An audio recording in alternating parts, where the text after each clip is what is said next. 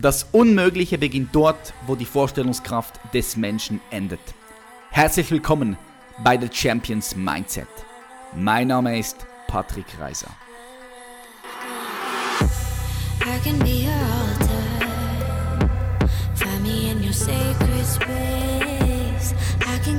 Check, check, check. One, two, three. Wir sind wieder am Start und ich sage herzlich willkommen, meine Freunde, bei einer weiteren Folge von The Champions Mindset, deinem Podcast Number One, wenn es um deine persönliche Weiterentwicklung und Potenzialentfaltung geht. Ich freue mich sehr auf unsere heutige Folge. Wenn du interessiert bist am Thema Mindset, wenn du interessiert bist am Thema Unternehmertum, dann bist du heute genau richtig. Denn heute sprechen wir mit Costa, dem Gründer von Coro Drogerie und von Piran. Er ist zusammen mit Costa in der Geschäftsführung bei Coro tätig. Und falls du Coro noch nicht kennst, Coro hat sich zur Aufgabe gemacht, naturbelassene Lebensmittel direkt vom Feld von unseren Bauern zu dir nach Hause zu liefern. Qualität top, kurze Handelswege, faire Preise, Großpackungen und transparent stehen dabei bei diesem Unternehmen an erster Stelle. So, ich bin mir sicher, dass du extrem viel aus diesem Gespräch mitnehmen kannst, denn wir sprechen über Strukturen, die geschafft werden müssen in einem Unternehmen. Wir sprechen über Mitarbeiterführung. Costa und Piran sprechen von ihren Fehlschlägen und vor allem von den Learnings, die sie rausgezogen haben. Unglaublich wertvoll. Ich sage ganz herzlich willkommen. Costa und Piran von Coro. Costa und Piran von Coro, herzlich willkommen in the show. Hallo, danke dir. Vielen Dank. Wie geht es euch? Gut, gut, wie immer. Gestresst, aber gut. Gestresst, ja, das ist, es muss immer etwas laufen, oder? So muss es sein, das ist eben richtig so. darf, darf nicht langweilig werden. Yes, ich finde es geil, dass ihr heute hier seid, richtig, richtig cool. Ich freue mich heute auch ein bisschen hinter die Kulissen von Coro zu schauen. So, wenn du jetzt hier gerade zuhörst, dann wirst du ziemlich sicher schon mal von Coro gehört haben. Ja, vielleicht hast du auch schon mal hinter die Kulissen gesehen in Berlin, was bei Coro läuft, durch eines meiner YouTube-Videos. Vielleicht hast du aber auch schon mal etwas bei Coro bestellt durch meinen Rabattcode Patrick5 und es steht ein leckeres Mandelmus oder die berühmt-berüchtigten getrockneten Mangos bei dir zu Hause. Kann alles sein hier.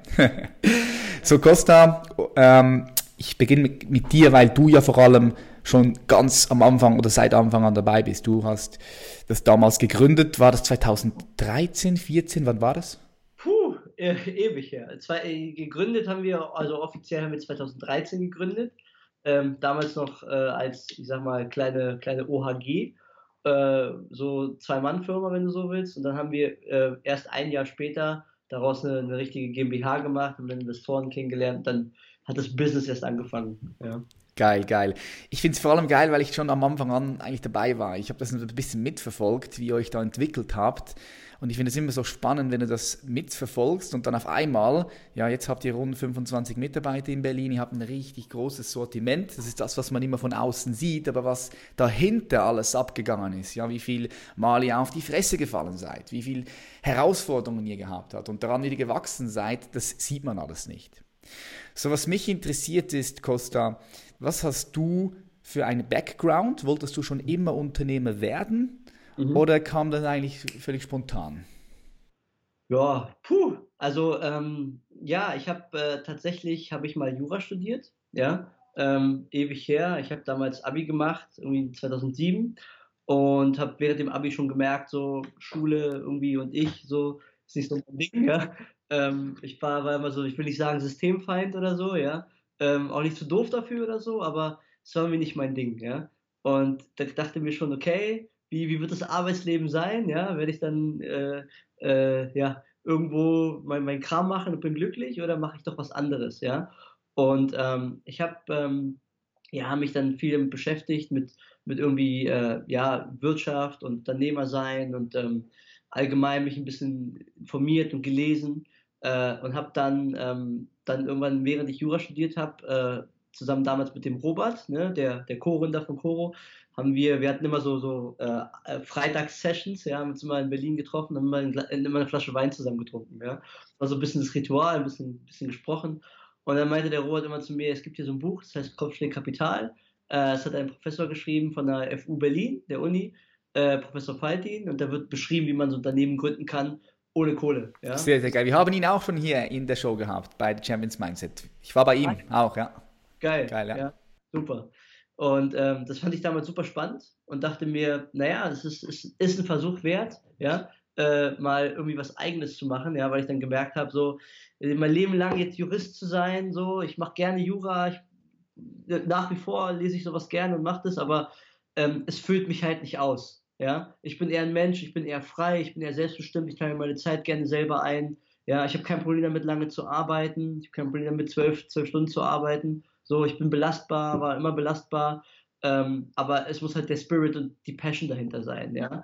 Und das war halt das, was mich dazu bewogen hat, zu sagen, okay, ähm, ich muss mich jetzt entscheiden. Koro ist dann immer größer geworden. Und da musste ich mich wirklich entscheiden, ob ich jetzt Jura zu Ende mache oder ob ich sage, nee, ich mache das jetzt. Und dann hat die Passion überwogen. Ich habe dann gesagt, das ist mein, meine Leidenschaft, auch wenn es ein Riesenrisiko war, ja. Äh, aber ich habe das Risiko ja auf mich genommen und in Kauf genommen und dachte dann, ich mach's, ja. Sehr, sehr geil. Was ich da ein bisschen heraushöre ist, du hast nicht sofort gesagt, hey, du gehst all in mit Cora, sondern du hast das Studium gemacht, das Youth-Studium, hast parallel angefangen, eine Brücke zu bauen, weil das ist das, genau. das ist das, was ich oft wahrnehme bei Unternehmen, sie fangen an, eine Brücke zu bauen und irgendwann, wenn die Brücke genug stark ist, brechen sie die Brücke ab, setzen den ganzen Fokus auf die andere Seite, also sprich in das Business, jetzt hier in, die, in diesem Fall in Coro, und dann, dann beginnt sie erst richtig, ja, oder dann, dann fängt sie erst richtig an. So, was mich, interessi was mich interessiert ist, weil du jetzt doch auch physische Produkte habt, wie kamst du da an das Startkapital heran? Weil das ist so eine Schwierigkeit, die ich oft von ganz vielen Menschen höre, die aber auch als, als Entschuldigung oder als Ausrede genutzt wird. Ja, schau mal, ich würde gerne mein eigenes Business machen, aber ich habe kein Startkapital. So, was, ja, sagst du diesen, was sagst du diesen Leuten, wie habt ihr das damals gehandelt? Also, ja, also, es ist natürlich immer, also, man findet immer für alles Ausreden, ne? aber auf der anderen Seite, äh, kann man auch, wenn man, wenn man genug, äh, ich sag mal, äh, dran bleibt, auch Möglichkeiten finden. Ja, bei mir war es halt damals so, wie du vorhin auch gesagt hast, das ist alles ein fließender Übergang. Ich habe ähm, damals, als ich Jura studiert habe, habe ich in der Uni gejobbt. Das heißt, ich habe einfach nebenbei Geld zurückgelegt, immer mal wieder, ja, bis ich ein bisschen was da hatte äh, und habe dann auch das große Glück gehabt, dass ich meine heutige Frau sozusagen getroffen habe. Die hat auch ein bisschen Geld gespart. Ähm, und wir haben dann unser Geld einfach zusammengeschmissen. Ja, ich habe mir auch Geld von, von Familie geliehen.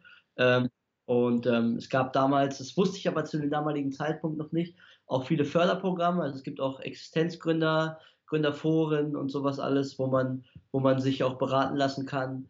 Ähm, und ja, das sind so, gibt viele Möglichkeiten. Und aber für mich war das halt, wie gesagt, ich habe einfach, einfach gejobbt, äh, einfach ähm, mir immer ein bisschen Puffer aufgebaut, bis ich wusste, ich habe jetzt zumindest mal ein Startkapital, um einfach den ersten Warenwert vorzufinanzieren, ja weil wir sind ja ein klassisches Handelsunternehmen, ja, was einfach Produkte verkauft, kauft und verkauft. Und da brauchst du einfach das Geld für Ware, die du einfach erstmal vorfinanzieren musst. Und da kannst du theoretisch auch zu einer Bank gehen und so. Äh, aber wir haben gedacht, wir machen das erstmal selber, um einfach erstmal reinzukommen. Ja. Und genau, so hat es eigentlich angefangen. Sehr geil. Was waren eure ersten Produkte damals? Ja, wir haben angefangen ähm, quasi äh, zu schauen, wo kann man eigentlich dieses Konzept, ja, ähm, größere Packungen, Handelsstufen überspringen ähm, und der ganze Ablauf, dass man mit Herstellern arbeitet, wie kann man das, wo kann man das eigentlich anwenden? Wir haben halt überall wirklich geschaut, sind durch die Discounter gelaufen, durch die Drogeriemärkte gelaufen, um zu gucken, wo gibt es irgendwie ein Potenzial, ja. Und ähm, wir haben dann irgendwie sind wir auf die, weiß ich, verrückte Idee gekommen. Wir haben ein Waschmittel gesehen, ja, und dachten, hey, Waschmittel, ja, ähm, wir, fragen, wir fragen mal Waschmittel an, ähm, weil ähm, das war so diese, diese Packung, die man halt kennt, ja, diese großen Packungen. Ähm, diese 5 Kilo Säcke. genau, 170 Waschladen wir dachten, da geht bestimmt noch mehr, ja. Ähm, und haben dann tatsächlich nicht nur Waschmittel angefragt, einfach querbeet angefragt. Wir hatten Lieferantendatenbanken, haben einfach alle möglichen Drogerieartikel angefragt und haben dann aber bei Waschmittel Lieferanten gefunden, die in der Nähe von Köln gesessen haben und was die gemacht haben, ist, die haben quasi mit den Dalli-Werken, das sind die Hersteller für diese ganzen Spülmaschinentabs in Deutschland und Waschmittel, die haben die Überproduktion aufgekauft und haben die einfach neu verarbeitet. Ja? Die haben einfach ja, uns ein gutes Angebot gemacht und haben dann gedacht, okay, wir fangen einfach mit dem Sortiment an, weil es sich das anbietet und haben dann tatsächlich Wasch- und Reinigungsmittel zuerst gemacht, bevor äh, wir auf die Idee gekommen sind zu sagen, wir machen jetzt Lebensmittel. Piran, du bist so viel ich im Kopf habe, 2015 oder 16 ins Game gekommen. Ja, genau. Ist das korrekt? Also 2015, äh, vielleicht irgendwie einen Schritt, Schritt back. Ich, hab, ich war tatsächlich ursprünglich Choro-Kunde.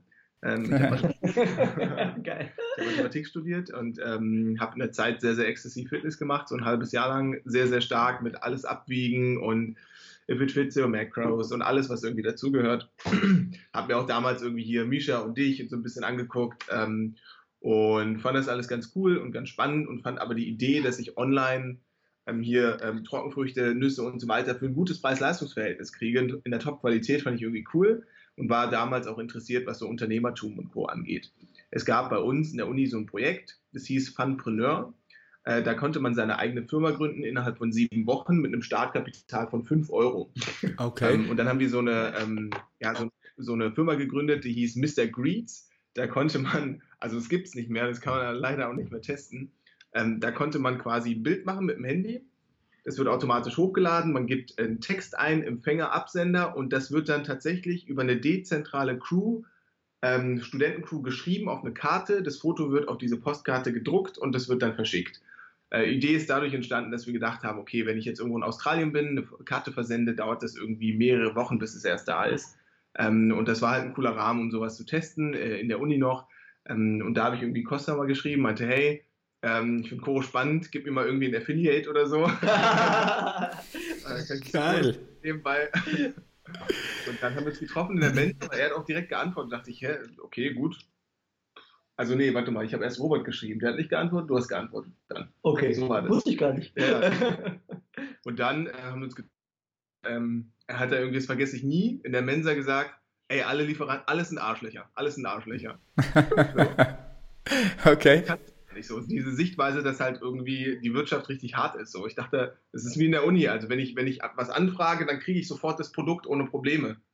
So, und ja, dann ist man so im Kontakt geblieben. Ich habe ähm, dann irgendwann äh, als Werkstudent ein bisschen angefangen, um so Cashflow-Prozesse zu bauen, ähm, viel Excel-Zeug, Buchhaltung und so weiter.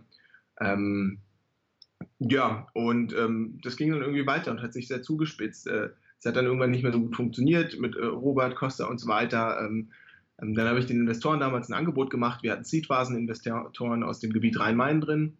Ähm, die dachten sich, äh, wir sind dann essen gegangen, so ein schönes Steak und so weiter. Ähm, ja, und dann haben sie mich aber eher so ein bisschen ausgelacht. Also, was will der komische Werkstudent da? Ähm, und ich hatte auch nicht so viel Geld. Ich hatte auch nur ein bisschen Geld, was ich investieren konnte. Und das war alles, was ich hatte. So. Aber ich fand die, ich fand die Gelegenheit eigentlich spannend, weil ähm, die Firma funktioniert an sich. Äh, es war, ne, ja, also die hatte eine gute Stammkundschaft, die immer wieder gekauft hat. Also für mich war immer, waren immer diese Unit Economics wichtig. Ist eine Stammkundschaft da? Ist das Produkt gut? Kann man sich damit identifizieren? Hat man Lust, da rein, äh, Zeit reinzustecken? Und das hat sich dann ein halbes Jahr später noch zugespitzt ähm, äh, mit verschiedenen Gesellschaftern und dann haben wir aber eine Lösung gefunden. Haben uns zusammengesetzt, diskutiert, lange, lange Nächte irgendwie verhandelt.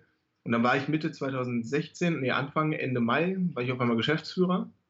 Ja, und wusste erstmal nichts und dann dachte ich, cool, äh, voll der coole Playground, weil niemand gibt dir so einen Playground, dass du auf einmal Geschäftsführer bist und entscheiden kannst, was du machst und du wirst ja direkt in Leistung bezahlt. Also wenn du irgendwas machst und gut machst, dann geht der Umsatz halt hoch. Ein bisschen Zeit versetzt, aber eigentlich baust du dann eine Firma auf. Und ich habe so viele Sachen gelernt. Ich habe einen Einkauf aufgebaut, ich habe Marketing aufgebaut, ich habe ähm, Tech Frontend aufgebaut. Ich kann jetzt programmieren. Ich weiß, äh, ich habe das ein riesiges Lieferantennetzwerk in ganz Europa zu allen möglichen Foodprodukten. Wir waren auf allen möglichen Foodmessen und im Marketing ähm, äh, gebe ich Vorträge zum Thema Influencer Marketing und Co. Und das einfach, weil man irgendwie ein Vehikel hat, in dem das irgendwie, in dem man sich testen kann. Und wir haben aber so wahnsinnig viele Fehler gemacht. Also unendlich Fehler haben wir gemacht. Aber es hat sich trotzdem gelohnt. Und das Investment war im Nachhinein auch nicht schlecht. Sehr geil, sehr geil. Ja, ich, ich höre hier raus, du bist on, ihr seid on fire. Ich finde es richtig geil, wie wir jetzt die beiden Stories so ein bisschen hier äh, zusammengefügt haben. So was ich einfach festgestellt habe als außenstehende Person. Nicht ganz als außenstehende Person, weil wir doch auch immer wieder miteinander zu tun gehabt haben und miteinander kooperiert und zusammengearbeitet haben, ist folgendes, als du reingekommen bist, Piran, dort habe ich so wahrgenommen, okay, das Ganze wurde jetzt nochmal ein bisschen professionalisiert und auf das nächste Level angehoben. So, ich habe immer das Gefühl gehabt, Du, Costa und du, Piran, ihr ergänzt euch wirklich richtig, richtig gut.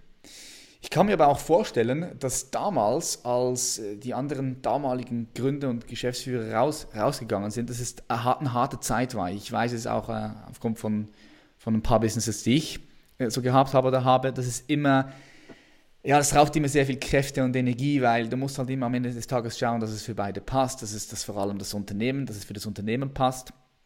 Jetzt, was mich hier sehr interessiert ist, von eurer Perspektive, als du neu reingekommen bist, Piran, wie habt ihr das Ganze nachher neu strukturiert und aufgegleist? Ich habe letztes Mal in, eurem, in, in einem Gespräch mit euch auch schon gehört, dass ihr mal komplett das ganze Team eigentlich aufgelöst habt und dann das ganze Team wieder, ja, neues Team rekrutieren musstet. So, wer war für die ganzen Strukturen und Prozesse verantwortlich und vor allem, wie habt ihr das gemacht, als ihr neu zusammen in diesem Unternehmen angefangen habt zu arbeiten? Wo, wo, weißt, wie kann man sich das so vorstellen, wenn jetzt die Zuhörerinnen und Zuhörerinnen hier, hier zuhören und denken, wo, wo fängt man da an? Ja, Piran kommt neu ins Geschäft. Was hast du da als erstes gemacht? Wie, was habt ihr da direkt in Angriff genommen? Mhm. Mhm. Ja, vielleicht fange ich einfach an. Also es ist natürlich, äh, also es war nicht so ein, so ein, so ein ich sag mal, ähm, ich bin jetzt Geschäftsführer und fange jetzt neu an zu arbeiten, Ding, sondern Piran war ja schon vorher im Unternehmen, er kannte ja die Abläufe, er hat ja quasi schleichend angefangen, sag ich mal, ne? Ähm, und ähm, als dann das mit den Investoren tatsächlich geklärt war, dass der, der Robert dann raus war ähm, und Piran und ich ähm, quasi zusammen die Geschäftsführung gemacht haben, ähm, haben wir einfach gesehen, dass das Piran vorher schon viel im, im Sponsoring, im Influencer-Marketing einfach auch schon im Tagesgeschäft gemacht hat. Ja? Sprich, er hat da schon die ganzen Partner betreut äh, und deswegen war es naheliegend, dass er natürlich im Marketing und im Einkauf ja, ähm, sozusagen mehr, mehr macht als ich. Ja. Das heißt, wir haben das so ein bisschen aufgesplittet, damals schon, ja, dass quasi wirklich der ganze Außenbereich, den, den Piran macht, ja, und den ganzen Innenbereich diese ganzen Strukturen, Warenwirtschaftsprozesse und so, Tagesgeschäft, operativ, Buchhaltung, Logistik, dass, dass ich mich darum kümmere, ja. Ähm, weil historisch gesehen auch ich quasi auch damals, seit wir Co gegründet haben, auch das gemacht habe, ja. Äh, sprich dieses ganze, ähm, jetzt nicht Frontend-Design, sondern diese ganze Struktur aufbauen, ähm, kam halt ursprünglich von mir, ja. Und ähm, ja, so fing es eigentlich an, dass wir das so aufgeteilt haben, ist dann immer größer geworden. Ähm, und äh, Verantwortung ist immer größer geworden natürlich auch, kam natürlich auch Mitarbeiter dazu, weil als wir angefangen haben, dann neue Investoren zu suchen, nachdem wir die alten rausgekauft hatten, haben wir jetzt die heutigen Investoren quasi getroffen. Ja, ähm, es war eine ganz, ganz verrückte Situation, weil du musst dir vorstellen, wir haben jahrelang ähm, viele Fehler gemacht, wir hatten, mussten alle ausbezahlen, ja, die Firma hatte keine Kohle und auf einmal machst du so eine Kapitalerhöhung und du hast auf einmal Geld auf dem Konto. Mhm. Und du stehst auf, guckst aufs Konto, denkst du, was ist denn jetzt los? Ja, und am Anfang ist es nicht irgendwie, dass du sagst, boah, krass, ja, sondern du hast eine riesen Verantwortung. Ja, ja, ich kenne das, und ja. Das ist halt, ne, es ist, klar, es ist irgendwie deine Firma, aber es ist natürlich, du musst mit dem Geld irgendwas machen. Ja. ja und es ist sehr, sehr krass. Und das war halt für uns ein riesen Learning, äh, weil wir dann, was haben wir gemacht? Wir haben einfach angefangen, irgendwelche Mitarbeiter einzustellen, ähm, haben uns gar nicht groß Gedanken darüber gemacht, was sind das für Leute, sondern wir dachten, okay, das passt ja so menschlich, nö, Background ist auch ganz gut und so, machen wir einfach mal, ja. Und ähm, das war, glaube ich, eine der krassesten Learnings, ja, in der gesamten Firmengeschichte hier, dass wir sowas eben nicht mehr machen, ja, sondern tatsächlich auch Zeit nehmen, ähm, Leute wirklich ähm, nach Qualifikation, nach, nach, nach, nach Learnings, nach Lernkurve einzustellen. Und ähm, ja, das war, das war ein Riesenabenteuer. Und das hat sich halt immer weiter zugespitzt, bis bis wir ein Team hatten von irgendwie, glaube ich, vier, fünf, sechs Leuten, sowas, ne, die da verschiedene Bereiche gemacht haben. Und unser Fehler war, wir haben uns einfach weiter auf dieses Operative fokussiert. Wir waren sehr, sehr stark gefangen in operativen Abläufen. Wir haben kein Management gemacht. Ja, und ähm, die Leute haben, haben das, ich will nicht sagen ausgenutzt, äh, aber das hat ein bisschen gefehlt. Ja, und dann fangen Leute natürlich an, irgendwie ne, äh, eigene Sachen zu entwickeln, sind unzufrieden, wir haben uns nicht darum gekümmert bis es dann immer zum Supergau gekommen ist, ja, bis, bis ein Mitarbeiter hier war, der, der alle wie so ein Virus infiziert hat, kann man so sagen. Ja? Ähm, das geht dann drei um und da kannst du eigentlich nichts mehr machen, weil wenn du einen Mitarbeiter nicht von Anfang an abholst und mitnimmst und mit ihm eine Ebene aufbaust, es, es wird immer schwerer. Je länger das dauert, es wird immer schwerer, denjenigen sozusagen abzuholen. Und dann ist es tatsächlich, hat sich das zugespitzt, der, wir haben den Typen gekündigt und dann sind alle einfach mitgegangen. Und dann saßen wir halt hier im Büro und dachten, okay, was ist eigentlich passiert? Ähm, und dann hat Kiran ähm, ein interessanten, ähm, interessantes Buch aufgetan ähm, zum Thema Unternehmertum. Und das hat so ein bisschen dazu geführt, dass wir uns wirklich damit beschäftigt haben, wie macht man eigentlich Management. Ja, ähm, genau, vielleicht erzählst du einfach die Geschichte weiter. Ja, vielleicht nochmal kurz zum Anfang. Also ich glaube, ähm, erstmal wie das gestartet, also hier ähm, 2016, als ich dann auf einmal Geschäftsführer war, ähm, niemand hat mir gesagt, das und das sind die Aufgaben und das muss man machen. Man muss sich quasi seine Baustellen muss man erstmal erkennen und dann muss man selber aufbauen. Ich glaube, das, was Costa ähm, immer sehr gut, unbewusst, bewusst ist ja auch egal, aber wahnsinnig gut gemacht hat, er hat mir einfach immer einen riesen Vertrauensvorschuss gegeben. Komplett vertraut. Ich hatte das Gefühl, dass ich machen konnte, was ich mag. Und das ist einfach ein fantastischer Nährboden, wenn man denn intrinsisch auch machen möchte. Und das hat einfach sehr gut funktioniert, weil äh, ich kenne auch viele und ich glaube, das ist so der Kern der Firma. Wenn es zwischen uns nicht klappt, dann wird es in jede Ebene runtergetragen und die Unternehmung wird quasi von oben auf kaputt gemacht. Das funktioniert nicht. Das ist das Allerwichtigste. Und ich glaube, ja, da haben wir 100%. auch viel gelernt. Ähm, aber ähm, hatten auch immer mal Auseinandersetzungen, aber äh, besprechen das immer. Also wir sind total offen gegenüber uns, weil wir wissen, dass das das wichtigste Kapital ist. Jedes Investorengeld, jeder Mitarbeiter und so weiter, das ist alles irgendwie ersetzbar. Wenn es zwischen uns nicht funktioniert, ja, klappt das mit der Dann ist die Firma platt. Ja. Das ist so. Vielleicht, wenn die mal 100 Millionen Euro Umsatz macht, dann kann man vielleicht uns ersetzen. Dann braucht man uns nicht, setzt da irgendein Manager drüber und dann passt das. Aber aktuell ist das so wichtig, dass das zwischen uns funktioniert. Ähm, und ich glaube, da, da hat Costa einfach sehr viel äh, gemacht und sehr viel Vertrauensvorschuss auch gegenüber mir gerade in der Anfangszeit äh, gezeigt. Genau. Und mit den Mitarbeitern vielleicht Personalprobleme. Ja, also das Thema Personal, das hat man ja so am Anfang nicht auf dem Schirm, weil man denkt erstmal, man will erstmal ein Produkt irgendwie verkaufen. Man möchte erstmal irgendwie Marketing, Produkt verkaufen. Ähm, dann stellt man Leute ein und hat aber einen sehr starken operativen Fokus. Also wir haben am Tag 10, 12 Stunden gearbeitet und haben unsere Sachen gemacht. Costa hat Buchhaltung gemacht, ich habe irgendwelche Sachen gecodet oder was auch immer. Ähm, Lieferanten angerufen, dann saßen da drei Leute und diese drei Leute sitzen ja nicht in einem Berliner Startup-Unternehmen, weil die Bezahlung so fantastisch ist. Ja. es ist halt so. Klar, halt klar. Die wollen halt irgendwie Zusammenhalt. Die wollen halt vom Chef lernen und sehen. Und wir haben uns nicht um die Leute gekümmert. Und das ja. war unsere Schuld. Das, war das haben Schuld. wir falsch gemacht. Ja, absolut.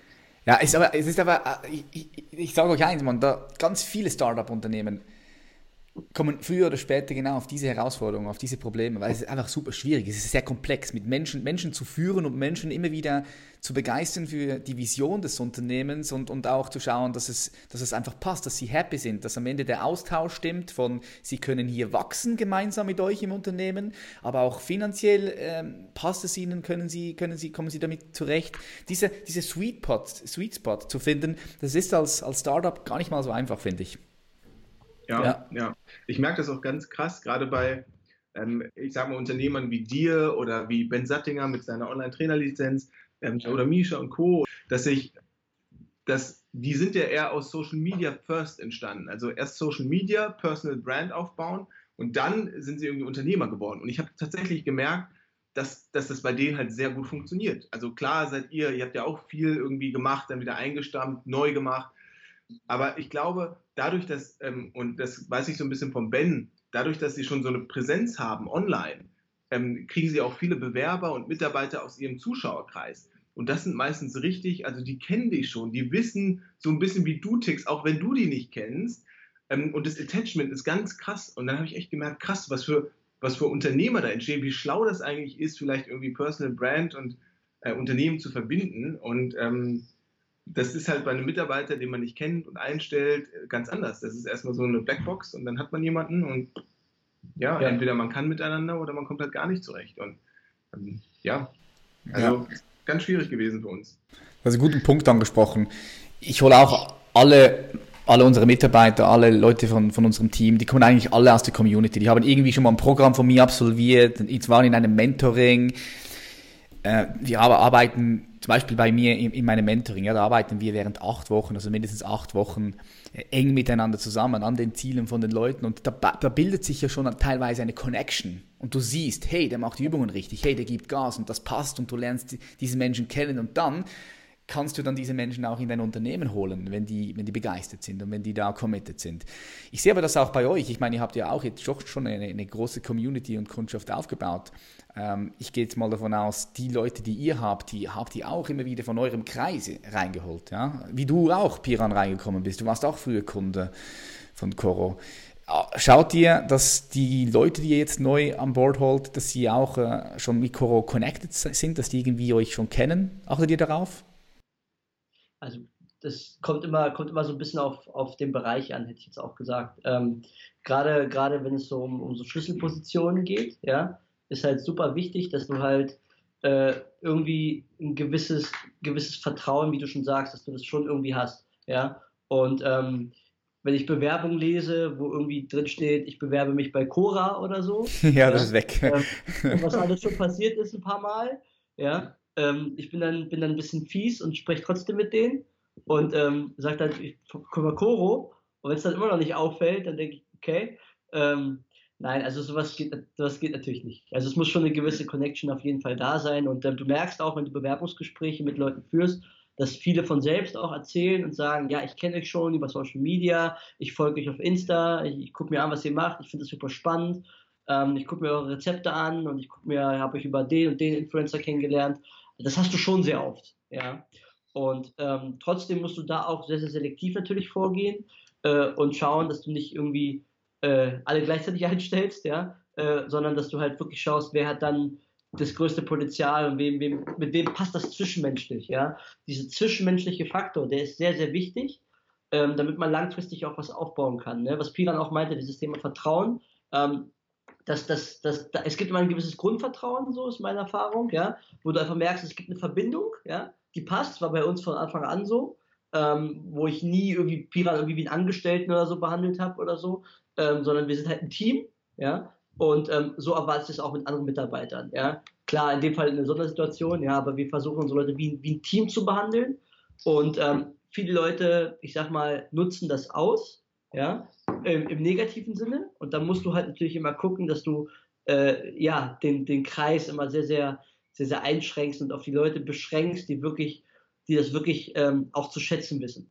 Ja, also wir sind hier nicht Leute, die irgendwie sagen, ey, du musst hier um 8 Uhr kommen und du musst hier um 9 Uhr kommen, sondern bei uns ist halt, äh, es gibt die und die Stunden, ja. Ähm, Homeoffice können wir alles machen, können wir alles besprechen äh, und den Mehrwert bieten wir an. Äh, und da muss aber natürlich immer eine Gegenseitigkeit da sein. Also das ist halt sehr, sehr wichtig. Da musst du sehr viel Gespräche führen, sehr, sehr, sehr gucken. Gerade in Schlüsselpositionen ist es extrem wichtig. Wir haben auch in letzter Zeit sind wir sehr, sehr oft auf die Nase gefallen. Ähm, was Mitarbeiter angeht, wo wir, wo wir wirklich äh, äh, ja, im Nachhinein dachten, ja, hätten wir mal auf das Gefühl gehört, ja. Und das ist jetzt so eine Sache, ein riesen Learning, wo ich jetzt, wenn ich jetzt mit jemandem spreche, äh, klingt immer so hart, ja, aber es, ist, aber es ist die Realität.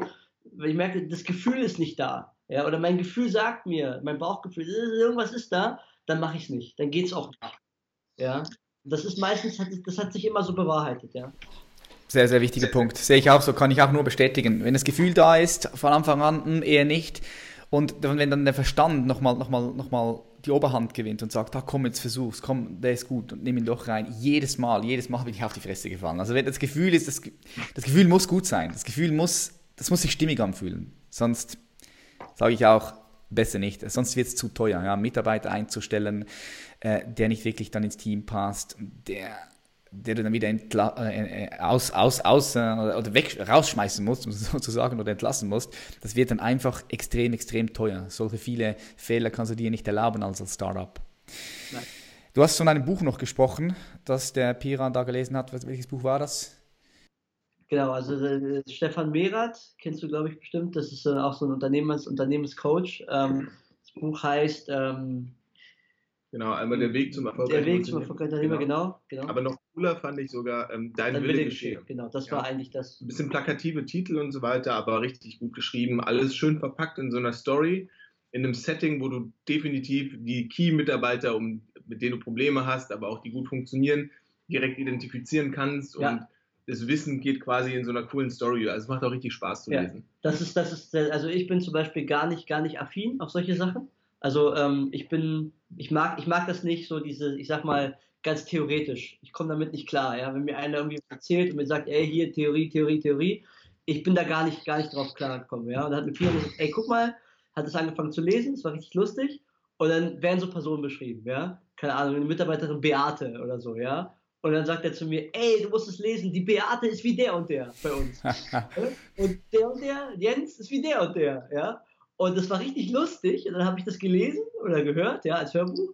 Und dann irgendwie zwei, drei Tage später, ey, Pira, das stimmt, das stimmt und so. Und das hat es halt richtig geil gemacht, ja. Weil dann kannst du dich damit identifizieren und dann kannst du auch diese ganzen Grundsätze, die halt beschrieben werden. Ne? Es gibt ja verschiedene Führungsstile, ne? verschiedene Arten von Führung und das kannst du für dich selber noch besser verinnerlichen. Deswegen ist es, ist es richtig cool. Also ich kann es jedem empfehlen, dieses Buch äh, oder diese Bücher zu, zu hören oder zu lesen als Hörbuch, Stefan Merath. Ähm, super, super gut. Also hat uns sehr geholfen, ja. muss ich sagen. Stefan Merath, dein will geschehen. Super. Abchecken, wenn es um Mitarbeiterführung geht. Jetzt, was mir auffällt, ist, euer Unternehmen Coro ist super transparent und äh, pflegt immer auch eine offene Kommunikation. Das finde ich sehr, sehr geil. Ich denke auch, dass die Zukunft ganz klar in diese Richtung geht. Immer mehr und mehr Unternehmen werden offen und transparenter mit der Community äh, sprechen. Ich hoffe auch, dass es in der Politik passieren wird. Das denke ich auch, dass es in der Politik passieren wird. Es geht aber wahrscheinlich noch ein bisschen länger. Jetzt Transparenz und offene Kommunikation ist ja eine von euren fünf Grundprinzipien, nach denen ihr handelt. Äh, die anderen sind hohe Qualität, kurze Handelswege, Großpackungen und faire Preise. Das sind so eure fünf Grundprinzipien. Wie wichtig ist es eurer Meinung nach, dass in einem Unternehmen feste Prinzipien integriert werden? Es können auch Werte sein und nach denen gehandelt werden. Ja, also ich glaube, das wird in dem Buch ganz gut auch beschrieben, es gibt so eine irgendwie Bedürfnispyramide, stand da mal drin. Ähm, und ganz unten ist irgendwie, also jeder Mensch hat irgendwie ein Bedürfnis, ganz unten ist, glaube ich, Sicherheit, ähm, und so weiter. Und dann geht es ganz oben. Ganz oben ist, glaube ich, Selbstverwirklichung. Und das Gleiche lässt sich, glaube ich, auch auf ein Unternehmen übertragen. Und diese Prinzipien sind vielleicht irgendwo in, die, in der Mitte, aber ganz unten muss sein, äh, du musst irgendwo Geld verdienen, weil das, glaube ich, die Grundlage ist eines Unternehmens. Sonst überleben wir nicht, sonst ist unser Arbeitsplatz nicht gesichert. Also das ist die, der Sicherheitsaspekt je, jedes Unternehmens. Und sobald diese Grundlage mal gesettelt ist und das Unternehmen irgendwie profitabel ist oder Geld verdient, gibt es dann irgendwo im Zwischenstep äh, Strategie, ganz oben ist Vision und in der Mitte irgendwo sind halt Prinzipien dabei Strategie. Und ich glaube, das ist wichtig, weil wir wollen ja auch Mitarbeiter anziehen, die irgendwo hier Drive haben und Lust haben, äh, solche Prinzipien zu haben und die auch offen zu kommunizieren. Ähm, deswegen, also letztendlich, wir, wir, wir sourcen ja Produkte, versuchen die irgendwie Handelswege kurz zu machen verkaufen das an den Endkunden. Das ist keine Rocket Science. Das ist irgendwie typisches E-Commerce oder sozusagen so eine Direct-to-Consumer-Brand, wie man es irgendwie im Startup-Jargon nennt. Ähm, aber das ist irgendwie, weiß ich nicht, relativ straightforward und wir wollen da aber so einen kleinen Twist reinbringen. Auch, auch uns so ein bisschen, das ist quasi unsere Selbstverwirklichung, weil wir glauben, in fünf Jahren wird es alles ein bisschen transparenter sein. Das ist das, was ich vermisst habe tatsächlich. Wenn ich online irgendwas einkaufe, was steckt dahinter? Ist dieses Produkt die gleiche Qualität wie x andere Konkurrenzprodukte oder ist da vielleicht was anderes drin? Ähm, also irgendwie eine transparentere Kommunikation der Handelspartner habe ich mir irgendwie gewünscht und das ist das, was wir irgendwie, wo wir einen kleinen Twist reinbringen. Und diese Prinzipien sind halt irgendwie die Dinge, die uns wichtig sind, nach denen wir handeln. Und ähm, ja, insbesondere dieser Transparenzaspekt ist halt hier Preisänderungen über Zeit haben wir einmal. Da sieht man quasi, wenn in Südamerika eine Flut ist und die ganzen Paranuss ähm, quasi Länder überschwemmt werden, da können die Bauern nicht mal in den Wald rennen und diese Paranüsse, diese Bäume sind ja riesig ernten. Äh, da geht der Preis nach oben und so ein Aldi nimmt die einfach aus dem Sortiment. Die gibt es dann einfach nicht mehr. Und wir denken, ja, ist ja eigentlich schade und Rohstoffe unterliegen natürlichen Schwankungen. Ja, weil die Umwelt damit immer mitspielt oder andere Dinge ähm, oder irgendwelche Wirtschaftsembargos und Co. Und dann geht der Preis halt hoch und wir wollen es offen kommunizieren und das weitergeben. Auf der anderen Seite wollen wir aber auch weitergeben, wenn der Preis runtergeht. Und das macht kein Unternehmen, das ist ein kleiner Twist und bringt so ein bisschen Spaß in die ganze Sache. Deswegen machen wir das. Ja, finde ich mega geil. Kann man auch alles auf eurer Homepage sehen, oder? Dort lässt ihr eigentlich die Hosen schon komplett drunter. Ja, also ja. vor allem ist es auch eine, für uns eine interne Evaluation für unseren Einkauf. Also wenn wir sehen, wir vergleichen ja, wir haben so eine Vergleichssektion, da ist unser Erdnussmus und andere Erdnussmuse. Wir sagen da auch gar nicht, unseres ist am besten, sondern wir zeigen quasi Dürfen auch, wir auch gar nicht. Darf man nicht sondern wir zeigen wirklich. Aber es ist geil. Ja, aber es ist geil. Euer Erdnussmus ist richtig geil. ja. Danke. ähm, ja, und äh, da wollen wir quasi, dass der Kunde quasi entscheidet, ähm, welches Produkt er irgendwie kauft. Ähm, und wirklich zeigen, was machen wir gut und was nicht. Und wenn wir merken, ach shit, wir haben einen schlechteren Preis, sind nicht bio und was auch immer, ähm, dann ist es wiederum, hallo Einkauf, warum, warum haben wir so einen schlechten Preis und sind nicht Bio? Macht da mal was, dass wir Bio sind und einen guten Preis haben beispielsweise. Und ähm, ja, also für uns, wir versuchen immer sozusagen nicht nur in eine Sache zu optimieren, sondern Win-Win daraus zu ziehen. Einmal Evaluation fürs interne Team und einmal transparente Kommunikation für den Endkunden irgendwie zusammenzuführen. Okay, cool. Ihr habt ja vor allem durch die kurze Handelswege, die ihr habt und die Großpackungen, die ich übrigens richtig feiere, diese Großpackungen, weil ich bin halt jemand, ich, ich schaue, ich habe keinen Bock da jede Woche bei uns in der Schweiz in den Mikro zu gehen und verschiedene Packungen zu kaufen. Nee, ich habe einfach bei euch eine, eine große Packung getrocknete Mangos, Nüsse, alles mögliche. Ich habe jetzt auch Quinoa, äh, Amaranth, mittlerweile habt ihr alles Reis, Datteln.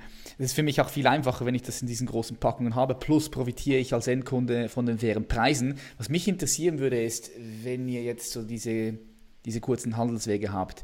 Das heißt, ihr müsst ja da erstmal einen richtig großen Research gemacht haben, okay, wo werden diese Rohstoffe produziert und dann wie kann man sich vorstellen, äh, Costa, bist du früher damals auch mal, mal in ein anderes Land? Jetzt, du hast mir vorhin erzählt, Piran, ihr habt äh, in, in Jordanien, also im Jordanland, habt ihr beispielsweise jemand, der für euch die Datteln macht. Fährt ihr dann da auch mal runter, guckt euch das Ganze an? Wie kann man sich das vorstellen?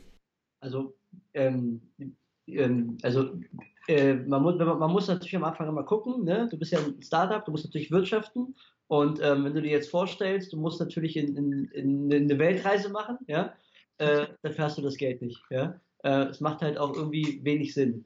Ähm, deswegen gibt es für solche Sachen ähm, immer bestimmte Fachmessen, die du halt besuchen kannst. Äh, die sind dann global quasi verteilt. Ja? Beispielsweise gibt es den Biofach, die wird jedes Jahr in Nürnberg veranstaltet. Und ähm, tatsächlich machen wir das so, dass wir dann auf solche Messen gehen und dort Lieferanten eben treffen, suchen, kennenlernen oder auch viel geht auch über Weiterempfehlung. Ja? Weil natürlich, wenn du mit Lieferanten sprichst, das ist immer sehr, sehr wichtig, dass du immer, immer mit Leuten sprichst, immer eine Ebene hast, weil jeder kennt sich, ja, gerade, gerade in der Food-Szene, der beliefert den, der füllt bei dem ab und so weiter und so fort. Und das ist immer dieses, dieses Ding. Also wir versuchen das möglichst immer effizient zu halten. Ähm, natürlich irgendwann, ähm, wenn man eine gewisse Größe erreicht hat, mit den Leuten länger ins Gespräch gekommen ist oder sehr, sehr lange zusammenarbeitet, äh, ist natürlich cool, dass man sich auch mal persönlich trifft. Beispielsweise fährt der Piran jetzt nach, nach Tel Aviv. Äh, ich fahre einen Monat später nach Tel Aviv und dann treffen wir uns mit dem mit unserem äh, Dattellieferanten. Ja? Weil natürlich, wir arbeiten schon länger zusammen, da macht es natürlich Sinn, dass man sich auch mal dann vor Ort trifft und sich das nochmal anschaut und so. Aber im ersten Step macht es eigentlich gar keinen Sinn, das zu machen, weil du einfach erstens keine Zeit dafür hast und zweitens ist es so eine krasse Prozesssache.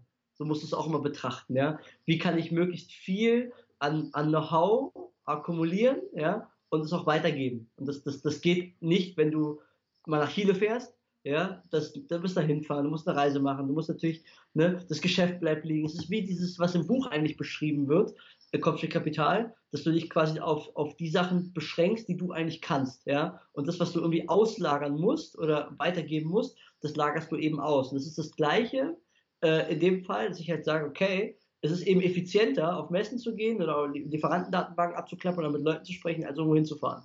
Ja? Und so machen wir das eigentlich immer. Und es hat sich bis jetzt immer bewährt. Ja, richtig guten, äh, guten Tipp hier, auch für all die Zuhörerinnen und Zuhörer, die vielleicht sich auch mal vorstellen können, irgendwann mal ein Business zu machen. Immer schauen am Anfang, die Kosten sehr, sehr tief zu halten, klar. Und wenn du da schon von Anfang an große Reisekosten hast, dann äh, ja, ist es nicht sehr optimal. Ich denke auch, wenn das Business mal läuft, dann kannst du ja dann rüberfliegen, kannst das Ganze auch dokumentieren. Ich denke, das ist auch sehr interessant für die Community, wenn du vor Ort bist, beispielsweise jetzt mal wie ihr in, in Tel Aviv oder in, in, Israel seid. Ich denke, das gibt dann auch dem Endkunden nochmal ein richtig gutes Gefühl. Ah, okay, so sieht es dort aus. Okay, dort, von dort kommen meine Datteln. Plus sehe ich dann auch den Vorteil, dass wenn du jetzt schon eine gewisse Zeit zusammenarbeitest mit einem Lieferanten und du ihn persönlich besuchst, oder er auch dich mal in Deutschland, falls er hier in Europa ist, dass da die Connection, die Verbindung noch ausgebaut wird und durch das, das ist immer gut für ein Business. Vielleicht kann man da noch einen Rabatt raushandeln, ja. Sehe ich auch als extrem, extrem wichtig, diese Leute dann irgendwann mal auch, ja, vielleicht zu, zu besuchen und das Ganze dok zu dokumentieren. Aber, wie du gesagt hast, erst in, im zweiten, dritten, vierten Schritt, nicht von Anfang genau. an, ja. Machen das oft auch so, also wir, wir fahren immer auf alle großen relevanten Foodmessen und haben gemerkt, also da gibt es so Ländervertretungen, zum Beispiel für Spain gibt es dann irgendwie ähm, Spanien organisiert und subventioniert diesen Stand und dort stehen dann alle kooperativen Vertreter, die relevant sind für Spanien.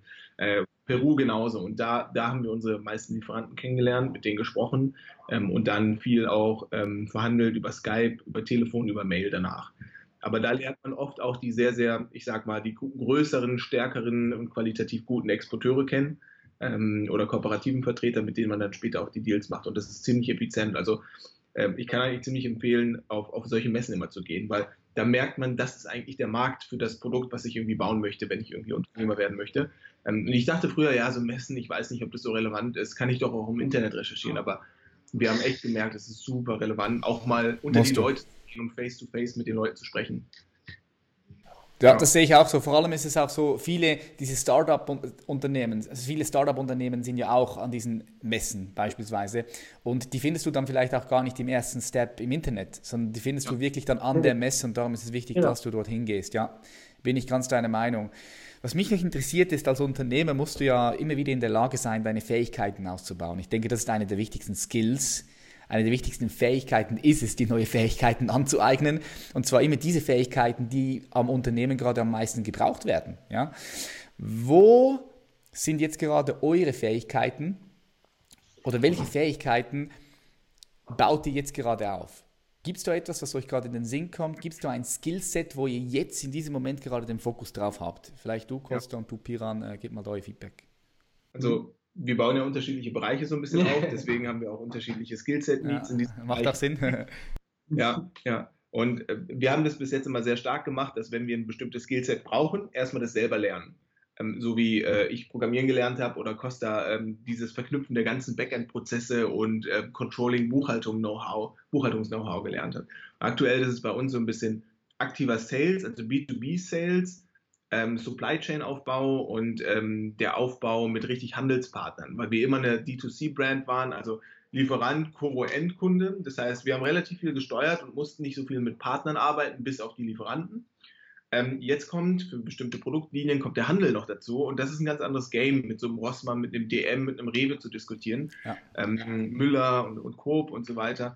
Äh, die, die haben ganz andere Anforderungen, ganz andere Denken und so weiter und da muss man ein Stück weit denen entgegenkommen und kann nicht mehr denken, ja, man prozessualisiert alles und die bestellen dann so, wie wir es wünschen. Weil nein, Rewe bestellt per Fax. Wir haben gar keinen Fax. So. Und das irgendwie zu das verstehen krass, ne? und das irgendwie ja.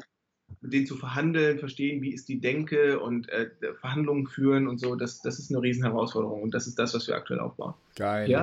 Geil. Ja. Kann ich nur ergänzen. Also, wie gesagt, ähm, in der Vergangenheit war es tatsächlich so, dass das Piran ähm, das Thema, Thema so äh, Coding und so weiter beigebracht hat dass wir einfach im, im Frontend, weil wir gemerkt haben, wir haben ähm, zwar einen guten funktionierenden Job, ja, ähm, der so, man kann halt kaufen, ne, ganz normal, aber ähm, es gab halt noch mega viele Sachen, wo wir halt äh, Sachen optimieren konnten auch, ja, einfach was die Geschwindigkeit angeht, ja, oder was auch das Thema Transparenz angeht, also diese ganzen Features, die wir eingebaut haben, Vergleichssektion, ja, diese ganzen Preisgraph-Themen und so, äh, da hast du einfach nicht die Kohle irgendwie zu sagen, ich gehe mal zu einer IT-Agentur, die gesagt hat, okay, es kostet 15.000 und dauert sechs Monate, ja, sondern das musst du dann relativ schnell selbst machen.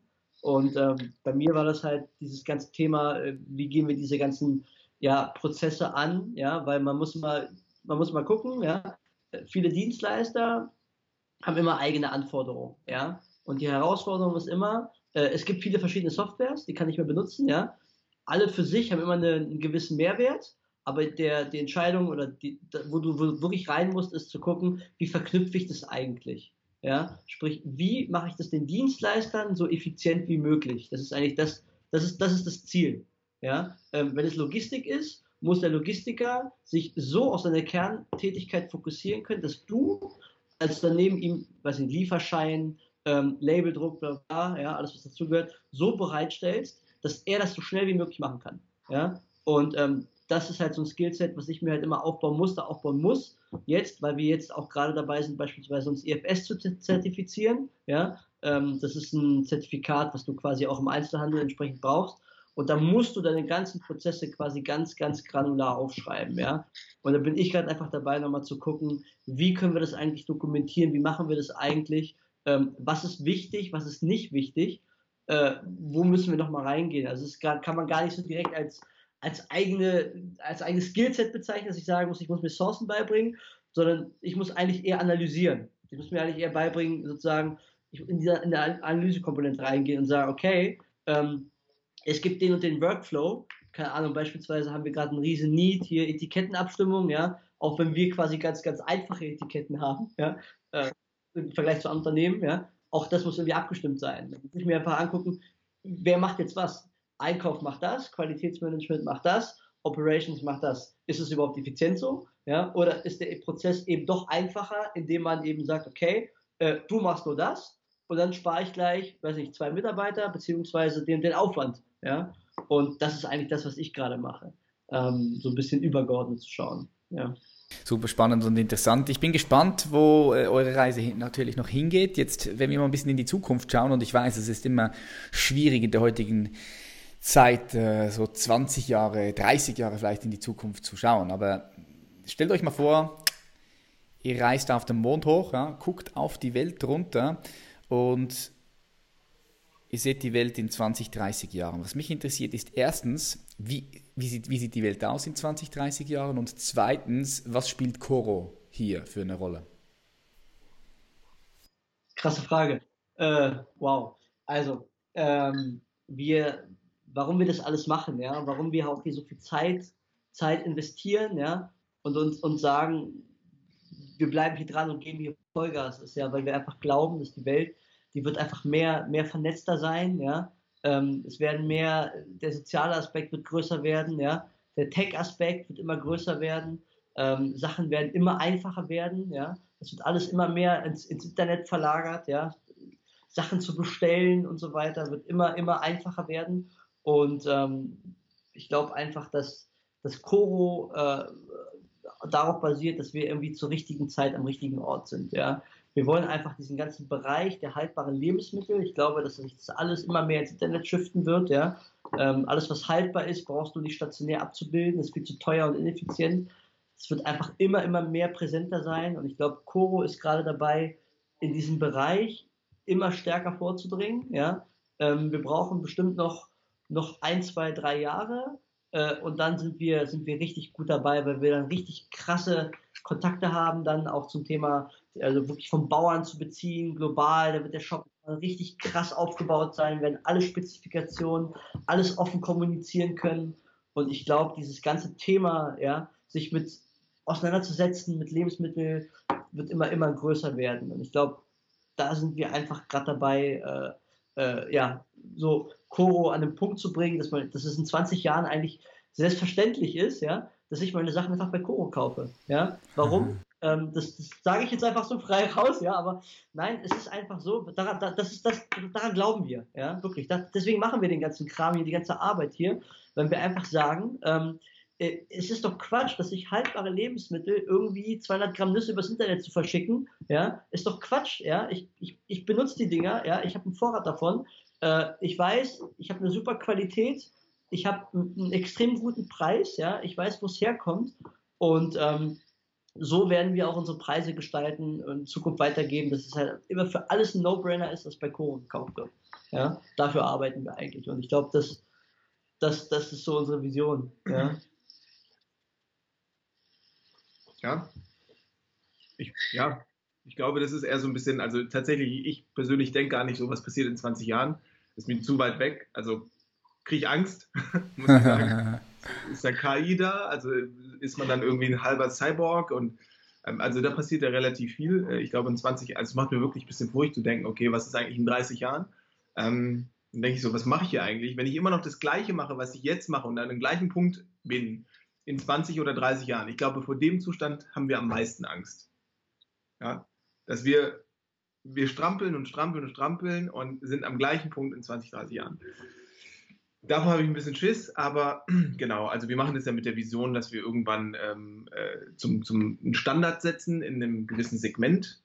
Ähm, und aus diesem riesen sozusagen Ökosystem Welt sind wir halt ein Nadelpunkt.